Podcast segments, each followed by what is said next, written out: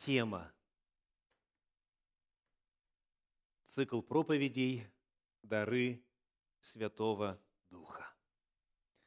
В этом цикле проповедей первые три были водными. Мы знакомились с самим этим явлением даров Святого Духа,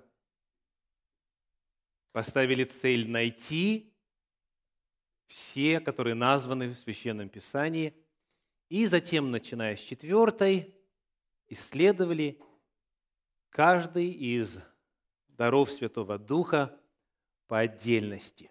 В том списке, который находится в первом послании Коринфянам в 12 главе. Я приглашаю прочитать стихи с 8 по 10. 1 Коринфянам, 12 глава, стихи с 8 по 10. Одному дается духом слово мудрости, другому слово знания тем же духом, иному вера тем же духом, иному дары исцелений тем же духом, иному чудотворения, иному пророчества, иному, вот это сегодняшняя тема, развлечение духов. Тема сегодняшней проповеди – дар Духа, двоеточие, развлечение духов.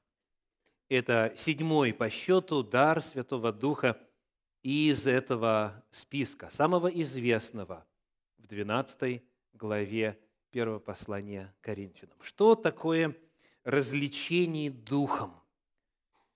Каким образом это осуществляется? На что нацелено – как проявляется этот дар Святого Духа и какую пользу приносит церкви. Это главные вопросы, которые мы попытаемся осветить э, в сегодняшней короткой проповеди.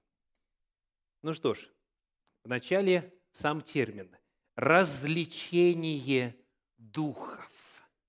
Что это такое? Развлечение духов –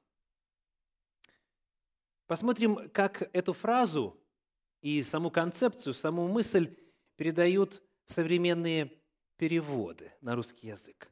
Восстановительный перевод предлагает такой вариант – распознание духов. Распознание.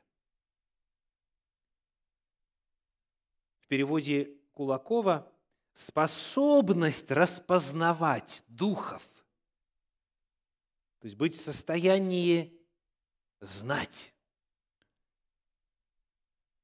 обнаруживать присутствие духов. И в переводе Российского библейского общества такая формулировка – различать, что от духа с большой буквы, а что нет. Тоже довольно интересный вариант. Различать, что от духа, а что нет. Вот это переводы данной фразы в разных вариантах. О чем идет речь? Что такое развлечение духов? В оригинале используется греческое слово «диакрисис». Это существительное, развлечение, и затем «диакрино» в форме глагола «различать». Давайте посмотрим, как это слово используется в этом же самом послании, первом послании Коринфянам, чуть дальше в 14 главе. Это даст нам возможность уразуметь, что этот глагол диакрино и это существительное диакрисис, что эти слова несут в себе, какой смысл. Итак, 14 глава, 29 стих. Написано – и пророки пусть говорят двое или трое, а прочие пусть рассуждают. Так как у нас это переведено? Глагол диакрино – рассуждать. Пророки пусть говорят, не убирайте просьба стих с экрана. Пророки пусть говорят, а прочие пусть рассуждают. Посмотрите, пожалуйста, как английский перевод вот тот, который используется здесь на экране, как он предлагает глагол диакрина. Weigh, то есть взвешивать. взвешивать. То есть пусть пророки говорят, а прочие пусть взвешивают. Что же они будут взвешивать? На предмет чего они будут взвешивать? Что они будут попытаться определить? Вот что на эту тему говорят вновь современные переводы. Теперь вот уже этого, 29 стиха 14 главы 1 послания к Коринфянам написано в переводе Кулакова, «А другие пусть судят о сказанном». Перевод Российского библейского общества, а остальные пусть проверяют, что они, то есть эти пророки, сказали, а восстановительный перевод говорит, а остальные пусть распознают. То есть, дорогие, нам важно знать, что это то же самое слово, тот же самый глагол. Остальные пусть распознают. И вот дальше в сносочке в восстановительном переводе написано, имеется в виду, что остальные должны судить или распознавать от Бога ли то, что говорится в пророчестве, отличая правильное от неправильного. Диакрина – это именно процесс анализа, процесс внимательного распознания, сравнивания, отождествления Божьего и небожьего. Как сказано здесь, отличая правильное от неправильное, принимая решение от Бога ли то, что говорится в пророчестве. Но постойте – а что это за собрание описывается в 14 главе 1 послания Коринфянам? Где это? Сидя или стоя, или возлежа? Где это надо взвешивать, распознавать, проверять, сортировать? В каком месте? Кто помнит контекст? Что тут описывается? Когда верующие собираются на богослужение. Вот прямо перед этим в 26 стихе написано, 1 Коринфянам 14 глава, 26 стих. «Итак, что же, братья, когда вы сходитесь?»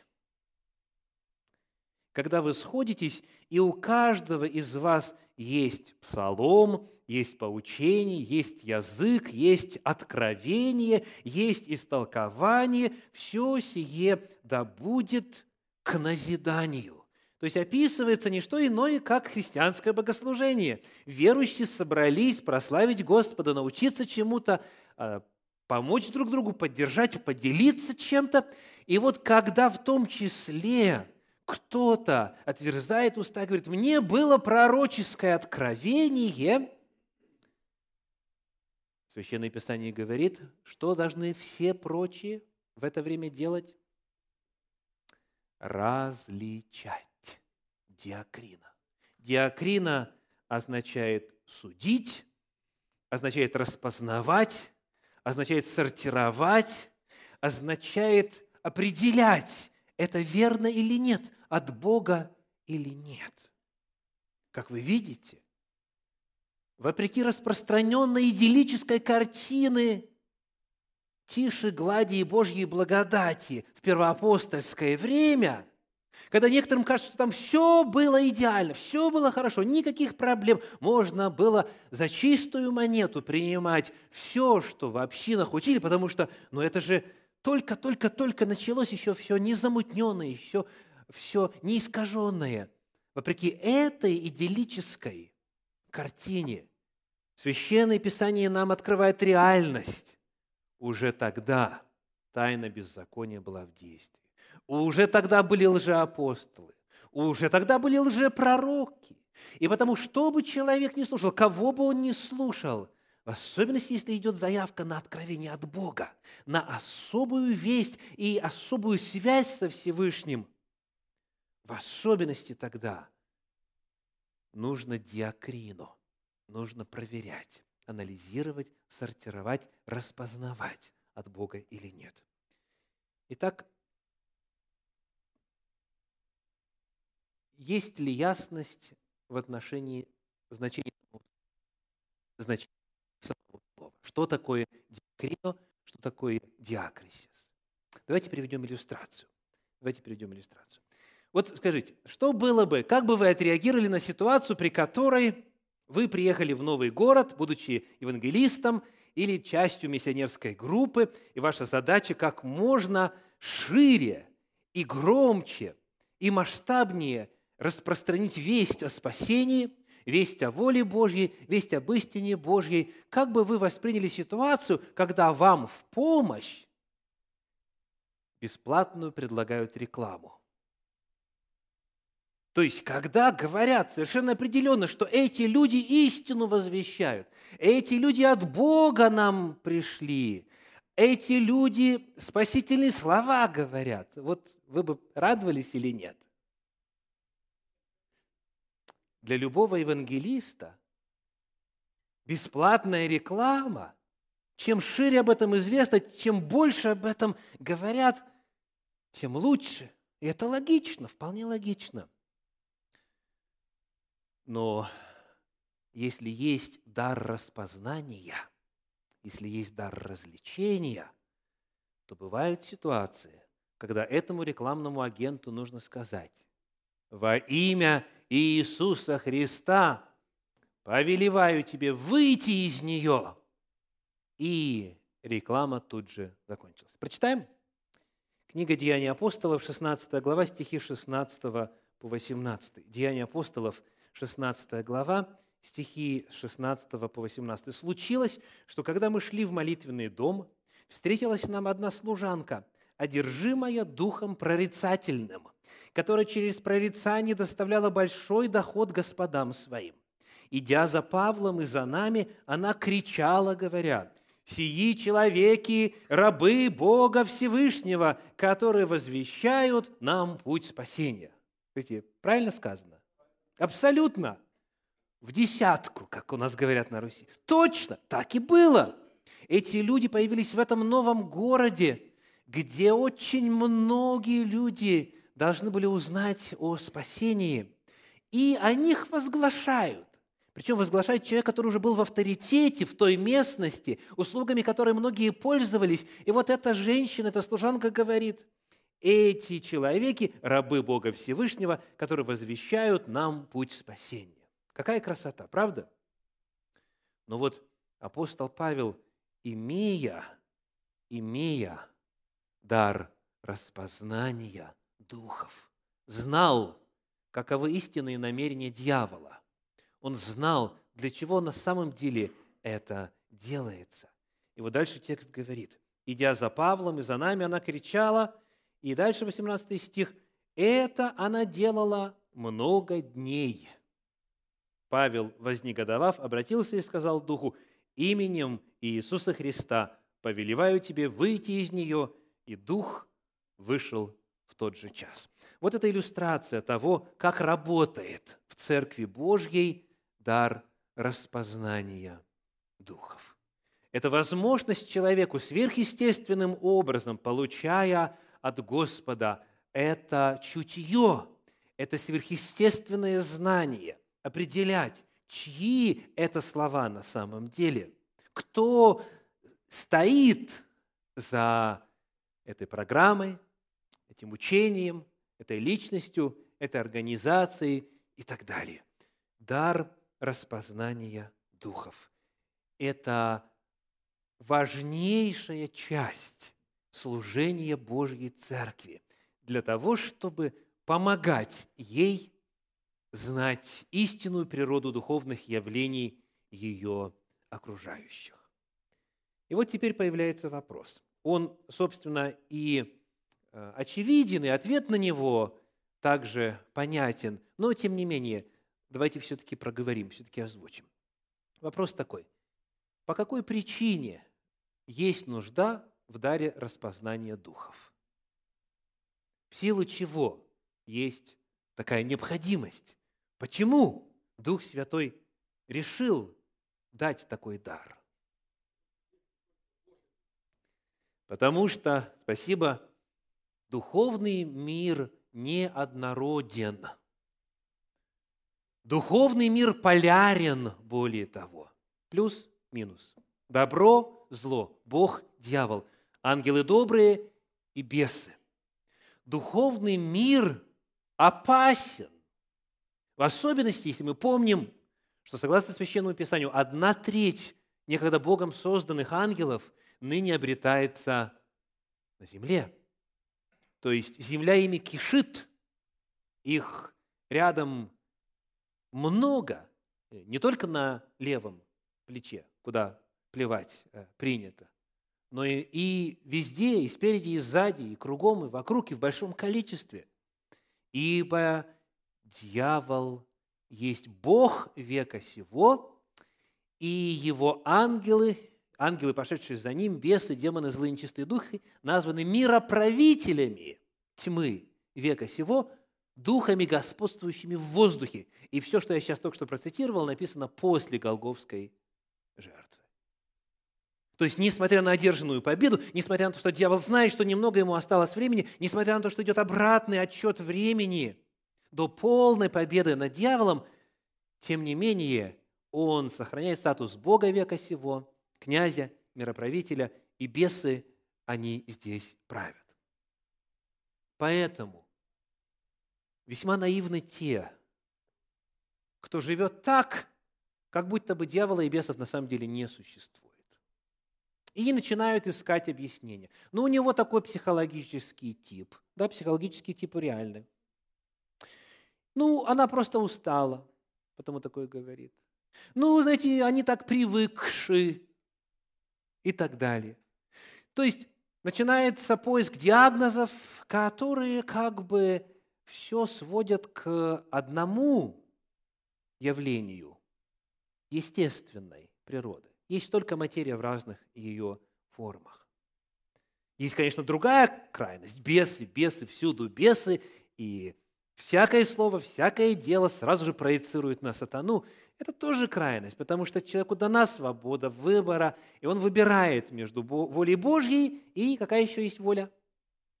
Воля дьявольская, цитата. Так? То есть не все в мире не все, что делают люди, непременно инспирировано злыми силами, равно как не все инспирировано Божьими силами. И вот потому, в силу сложности, в силу того, что эти существа невидимые, Господь дал своей церкви этот важнейший дар, дар распознания духов. Давайте прочитаем об этом несколько отрывочков Священного Писания. 2 Коринфянам, 11 глава, 14 стих. 2 Коринфянам 11, 14. «И неудивительно, потому что сам сатана принимает, кто дальше? Вид ангела света. Он себя маскирует, он создает видимость того, что он Божий слуга, вид ангела света – Первое послание Коринфянам, 4 глава, 1 стих, 1 Коринфянам 4, 1. Дух же ясно говорит, Дух Божий ясно говорит, что в последние времена отступят некоторые от веры, внимая духом обольстителям и учением бесовским. Чтобы отступить от веры, в ней прежде нужно находиться. Значит, о чем апостол пишет? Об опасности тех верующих, у кого есть Дух Святой, кто рожден свыше, крещен от Духа и прочее, прочее, у них есть опасность поддаться чему? 1 Тимофею, 4 глава, 1 стих. «Внимая духом обольстителям и учением бесовским». Представляете? У верующих, у христиан есть опасность отступить от веры, прислушавшись к бесам. Еще один отрывочек. Второе послание Фессалоникийцам, вторая глава, стихи с 8 по 10. Второе Фессалоникийцам, вторая глава, с 8 по 10. «И тогда откроется беззаконник, которого Господь Иисус убьет духом уст своих и истребит явлением пришествия своего, того, которого пришествие по действию сатаны будет со всякою силою и знамениями, и чудесами ложными, и со всяким неправедным обольщением погибающих за то, что они не приняли любви истины для своего спасения. Что делает дьявол? Он творит чудеса, знамения со всякою силою и знамениями и чудесами ложными для того, чтобы обольстить тех, кто не полюбил истину для своего спасения. Итак, причина необходимости развлечения духов и этого особого дара от Господа заключается в том, что дьявол маскируется, он занимается фальсификацией, бесы внедряют лжеучения, творят чудеса и знамения, лишь бы только свести с пути народ Божий. Вот теперь вопрос ко всем присутствующим. У кого из вас есть этот дар? Дар развлечения духов. Кто знает за собой, у кого был опыт подобной способности, когда Господь вам при первом же знакомстве давал откровение знать, что это действие дьявола. Даже когда все внешне было ладно и складно.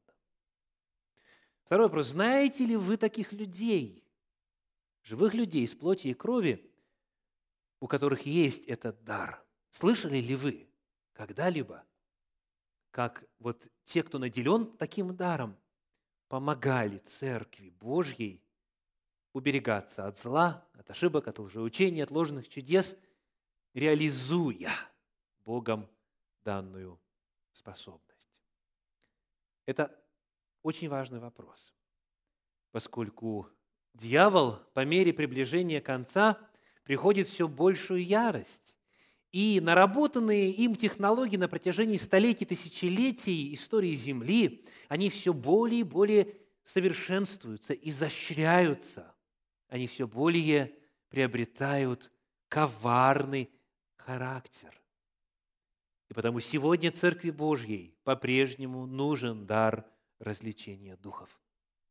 И он у нее есть. Аллилуйя. Мы с вами знаем уже из вот вступительных проповедей, что все дары Святого Духа по воле Святого Духа будут сопровождать Церковь Божью до какого момента? До самого конца, до пришествия Господа нашего Иисуса Христа. Аллилуйя! Церковь не оставлена без защиты. Но последний вопрос, который нужно задать в сегодняшней проповеди, звучит так. А что, если у вас этого дара нет? И что, если вы лично не знаете человека с таким даром, брата или сестру? Как быть вам? Как быть тем, у кого, у кого нет сверхъестественной способности различать, что от Духа Божия, а что является подделкой? Каково соотношение дара развлечения духов и того, к чему все мы с вами призваны. А именно, проверять. Мы все призваны. Так? Дорогие, это тот же самый вопрос, что мы задавали в отношении веры, в отношении знания, в отношении мудрости, в отношении исцеления и так далее. То есть есть явление естественного порядка. И все мы во всех этих способностях и навыках призваны возрастать. Это одно дело. Но есть среди нас те, кто получил эту способность просто, сверхъестественным образом, напрямую, без каких-либо усилий от Господа. Вот в чем разница.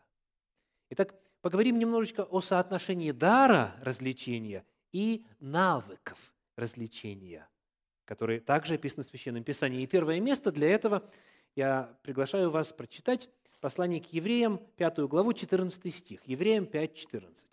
«Твердая же пища свойственна совершенным, у которых чувства навыком приучены к развлечению добра и зла». Первое слово, которое нужно прояснить. Посмотрите, что является эквивалентом слову «совершенные», да? твердая пища свойственна совершенным в английском переводе. Mature, то есть зрелые. Твердая пища свойственна зрелым, духовно зрелым. Здесь говорится о духовных младенцах, которых нужно питать молоком, а есть те, которым твердая пища, духовная пища свойственна. Итак, речь идет о зрелых духовно. И у этих зрелых духовно есть определенная способность. Какая, согласно тексту? Они могут различать добро и зло. Они могут, они в состоянии распознавать. И, чтобы вы знали, это то же самое слово в оригинале – диакрино. То же самое, что используется для описания дара развлечения. То есть они в состоянии распознавать. Как это им удается? Ключевое слово – навык. Навык, которых чувства навыком приучены. Приучены. То есть это тренинг, это многократное использование – и чувства в итоге навыком приучены к развлечению добра и зла.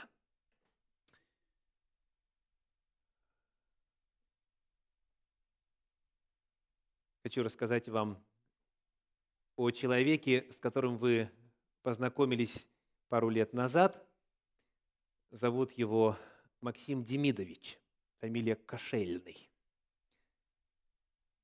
Отец моей возлюбленной.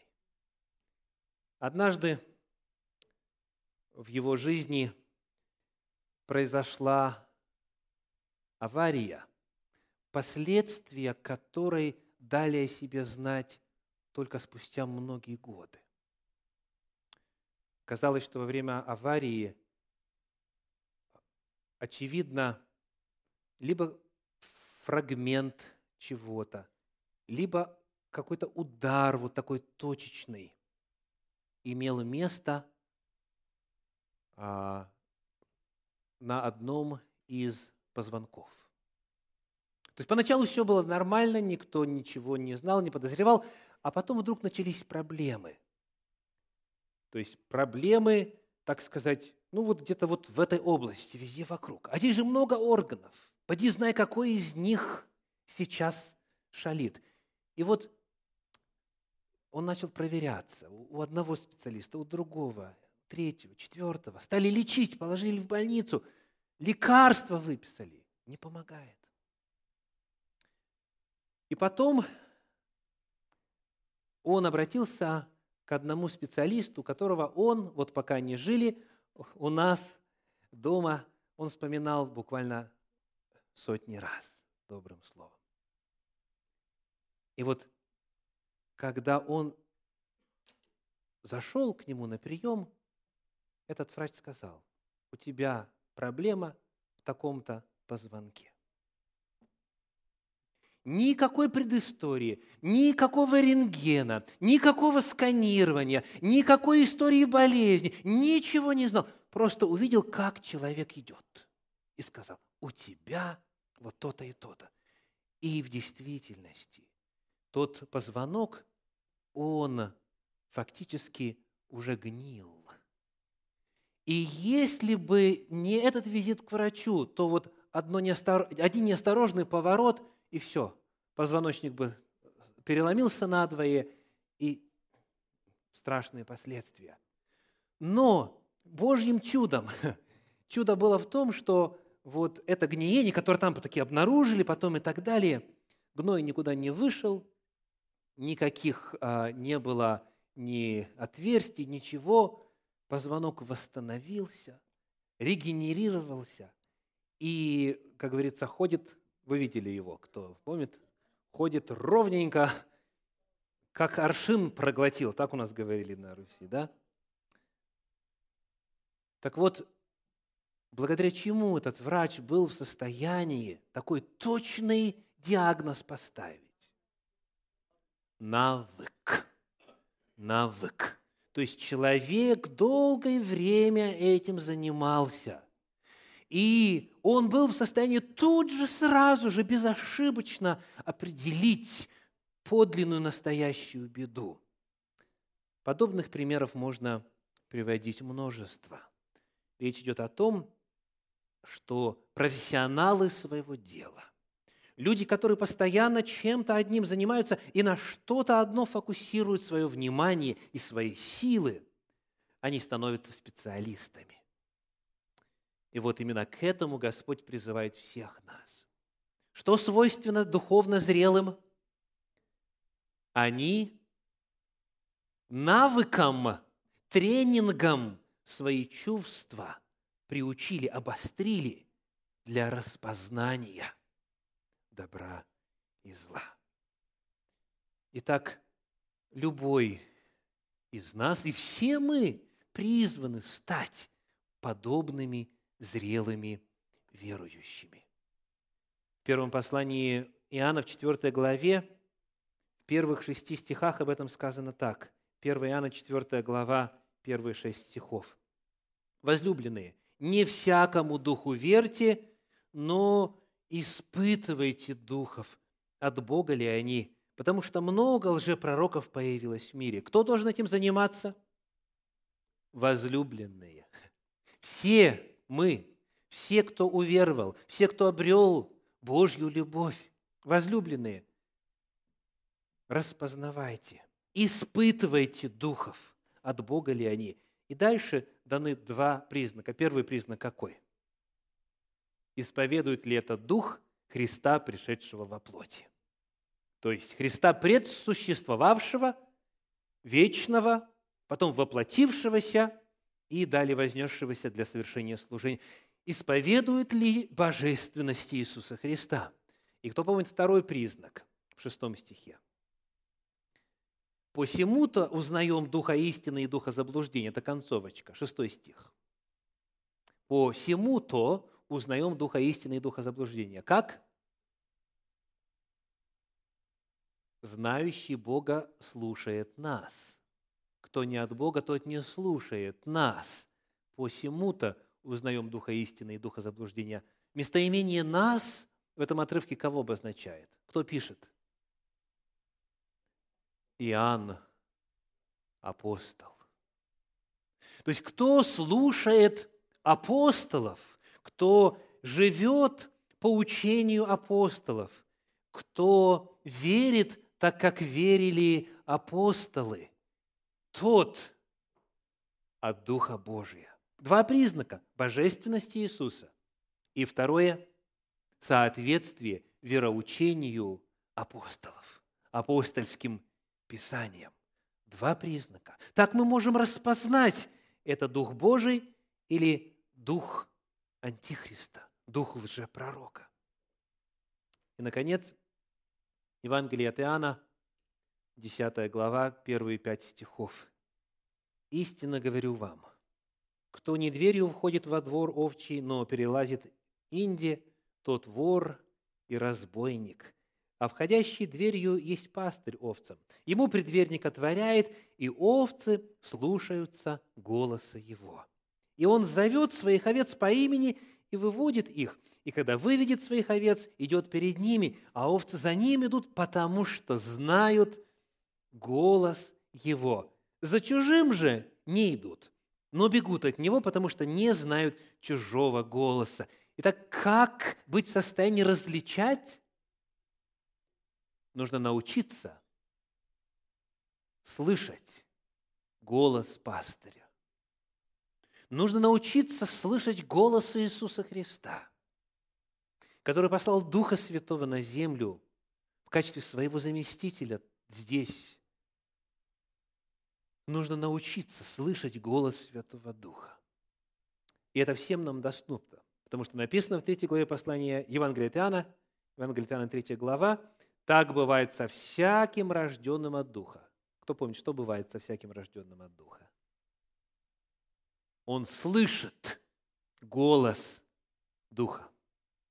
Но для новичков, для начинающих, э, которые еще не могут распознать, где Христос говорит, а где дьявол говорит, нужно пособие, нужна помощь. И слава Богу, такое пособие и такая помощь у нас есть. Надо научиться слушать голос Божий, чтобы отличить чужой голос. А это, в свою очередь, мы делаем вот как. Посмотрите, пожалуйста, два примера из книги «Деяния апостолов». Как это было у апостолов? Деяния апостолов, 1 глава, 16 стих, Деяния 1, 16. было же собрание человек около 120, и Петр сказал, «Мужи, братья, надлежало исполниться всему, что в Писании предрек Дух Святый устами Давида об Иуде, бывшем вожде тех, которые взяли Иисуса». Очень важная здесь фраза есть. Дух Святой что сделал?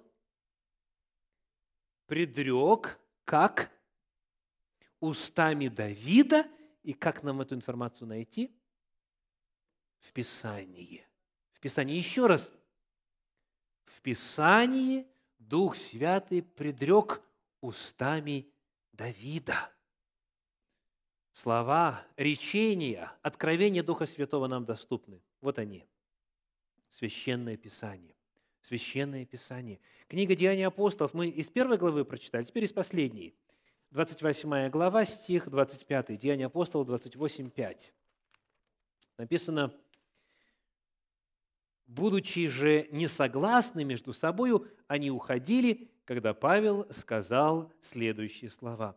«Хорошо Дух Святый сказал отцам нашим через пророка Исаию». Дух Святой уже сказал, Он уже открыл, в данном случае через пророка Исаию, и все мы знаем, где это написано. Книга пророка Исаии. Открываешь, читаешь слова Святого Духа. Наступает момент, когда чувства навыкам приучены, когда, питаясь молоком, человек Божий переходит потом к зрелой пище. Но вначале нужно настолько основательно, настолько много, настолько долго питаться молоком чистого Слова Божия, чтобы появилось вот это чутье, чтобы легко было потом на практике различать. Это от Бога, а это не от Него. Это подобно тому, как чтобы тренировать музыкальный слух, нужно слушать хорошую музыку когда слушаешь постоянно хорошую, качественную музыку, где все точно, гармонично, по математическим формулам выверено, где все звучит слаженно, гармонично, тебе очень легко будет отличать фальш. Тебе очень легко будет видеть, где подделка. Слушать голос Божий. И это все мы с вами можем, дорогие. Как часто вы настраиваете свой духовный камертон? Сколько раз он звучит в вашем доме? Вот это во многом определяет, даже если у вас нет особого дара развлечения духов, это во многом определяет, насколько вы в состоянии различать явления духовного мира. Итак, сегодняшняя проповедь называлась «Дар Духа, двоеточие, дар развлечения духов. Слава Господу за то, что у нас есть естественные способы возрастать в этом важнейшем деле, а также за то, что есть дары Святого Духа, один из которых – это дар развлечения. Когда человек естественным образом не в состоянии различить, но имея этот дар от Бога, сразу же, тут же может сказать, это Бог, а здесь не Бог. Слава Господу за все ресурсы, которые Он оставил в своей церкви. Аминь.